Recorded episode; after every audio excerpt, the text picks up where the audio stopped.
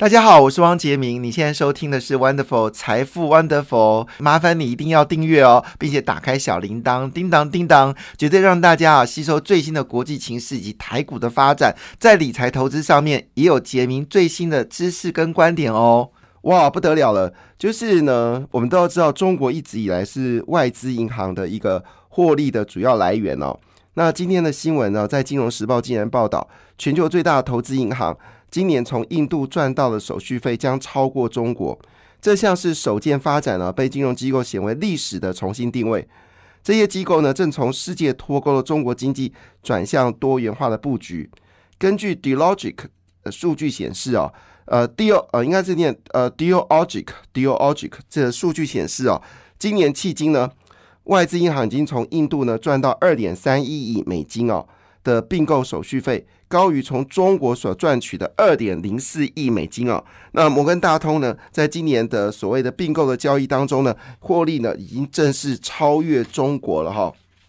那当然，主要原因是在之前呢，中国其实股债市呢一直是欧美金融机构在亚洲手续费获利最多的地方。但因为随着中国在疫情的期间呢，自我封闭，以及中国企业越来越偏向向本国银行来做这个咨呃咨询呢，使这些外商银行的核心利润呢，慢慢的从中国呢离开。所以这一次的状况并不是印度赚的比较多，而是中国赚的比较少。过去中国呢，以这个摩根斯丹利来说呢，它一年大概可以赚到六点零二亿美金。但是呢，今年只赚到二点零四亿美金，所以是中国的利润减少，而不是印度的利润增加。但是重点来了，就是这个数据呢，还是令人感到非常的特别。所以印度会不会成为未来的一个主要的呃链呃主要的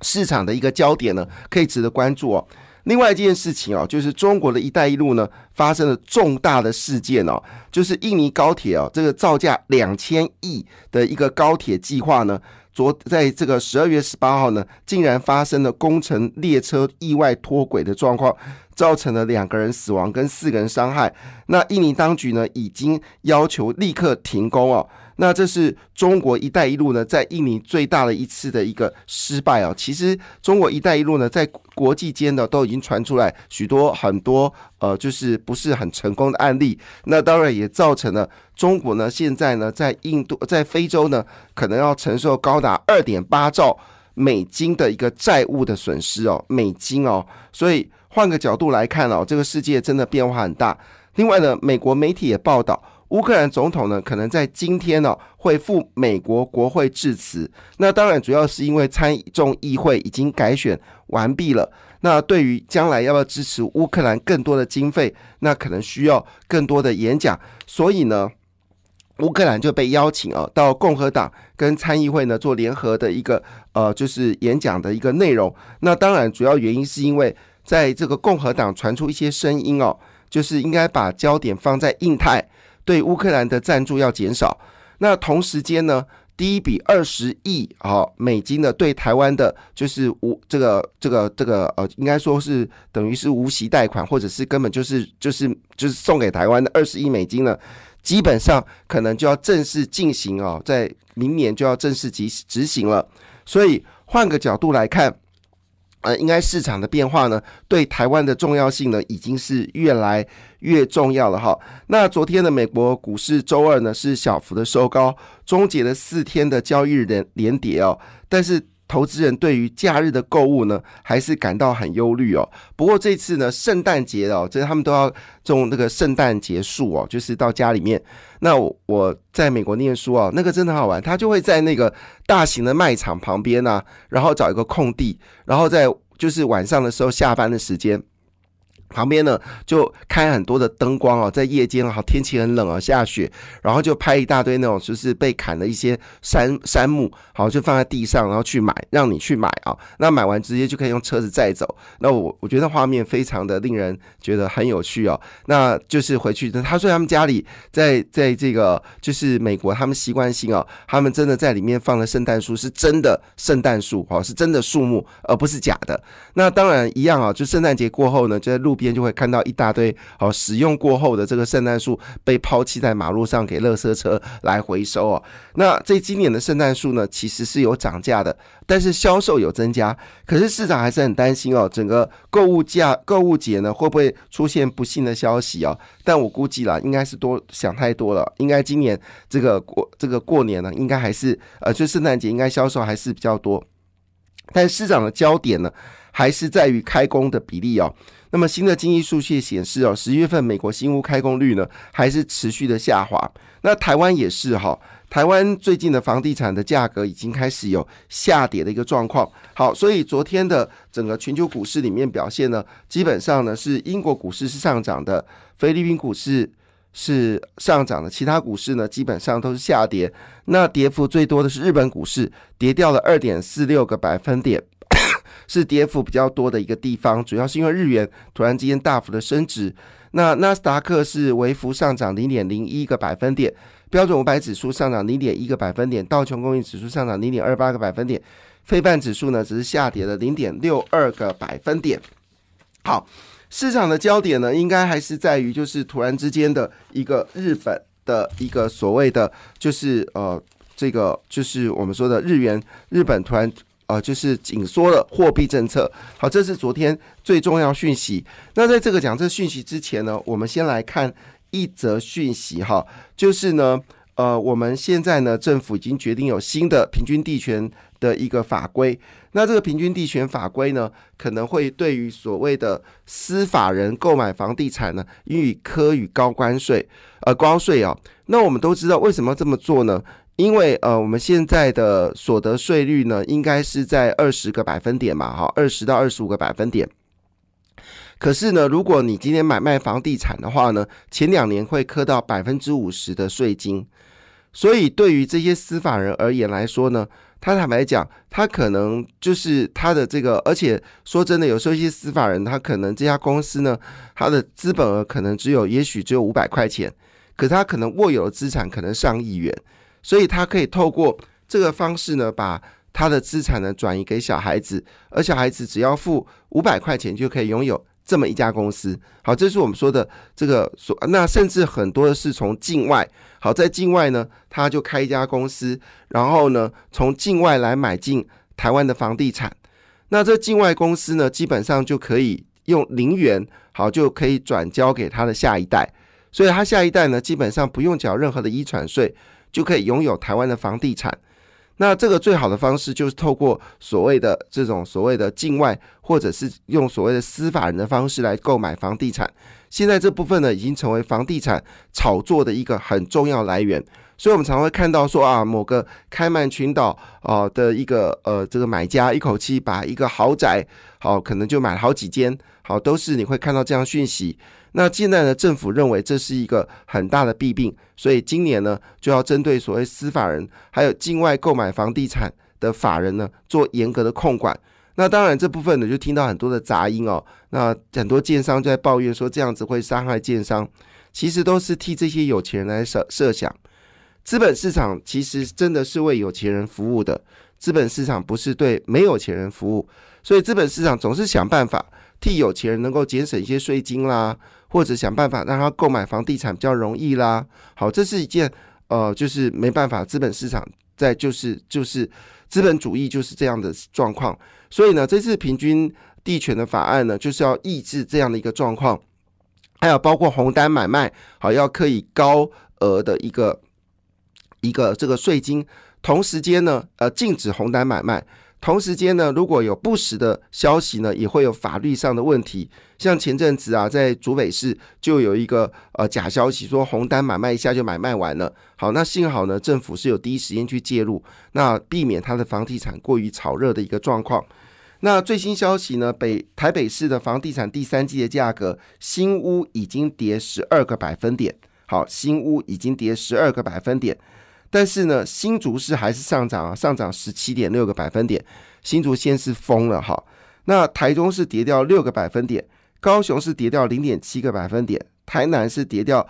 二点二个百分点。新北市跟桃园还有新竹县市呢，基本上啊，新建物的成交价呢，还是一个季增的一个状况。那至于年增部分哦，新竹市现市还是年增率最高的部分哦，年增率高达六十六个百分点，基本上呢是呃一年涨一百万元哈，房子一年涨一百万元，非常的可怕。好，回到了就是有关昨天的震撼弹，就是黑田。黑田是以宽松货币著名哦。其实早在二零二一年的时候呢，他就执行所谓的量化宽松。那么美国的量化宽松是二零零九年的，所以美国其实是学黑田做量化宽松哦。但昨天呢，突然之间呢，那么日本央行呢突然做了一个决议，维持短期利率呢为负的零点一不变，但十年期的公债利率的目标呢则保持呢在零左右。意外放宽允许日债值利率的波动区间，那么从正负零点二五个百分点提高到零点五个百分点，那这让大家意思说呢，其实美日本央行呢不想再严格控管有关通膨的问题，那这个消息呢就让大家突然之间哦，因为黑田是标准的鸽派，他突然转成鹰派呢，让市场呢突然警觉，是不是要允许日本的利率？持续的走高，使得日本的昨天的汇率呢，一口气就飙升到一百三十二块日元，哈，就一口气飙升到一百三十二块日元，从之前的一百五十块钱日元呢，回升到一百三十二块日元。市场预期这一波的日元呢，会升值到一百二十五块日元对一块美金，甚至有更高的一个汇率的产生。黑田强调，这样调整呢，是为了改善债市的机能。强化货币宽松措施可以持续性，而非紧缩货币。再次强调，这不是升息，好，也不是宽松货币的一个退场。但市场的解读不是这样子，市场的解读认为是他正在为下一任的这个日本央行来做一个铺路，让日本下一个央行 可以有效的好面对比较有新一波的这个货币货币的一个这个宽宽松的一个减少。所以有人这么说一句话。日本央行预计哦，这次的措施呢，会使得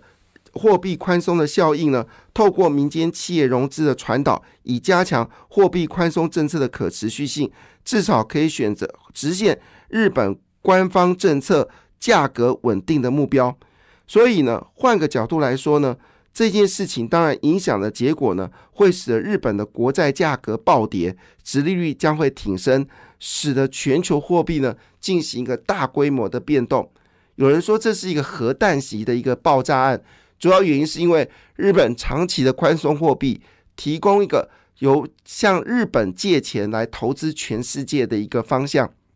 所以日元大幅的一个升值，会使得原本使用日元来做宽松货币的一个厂商，那么做出了一个重大的改变，甚至呢会使得资金呢回流到日本。那么这样的杀伤力呢，不亚于美国升息的一个状况，也造成了最近股票市场在这两天突然之间重大的一个改变。所以，如果你今天要紧急的去做一些获利的状况的话，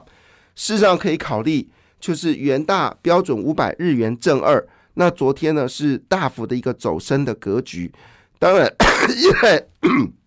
没有办法预估。到底日元会升值到多少？所以你可以紧急的做一个短线的奇元大 S M P 日元正二，好在昨天呢就明显的一个上涨。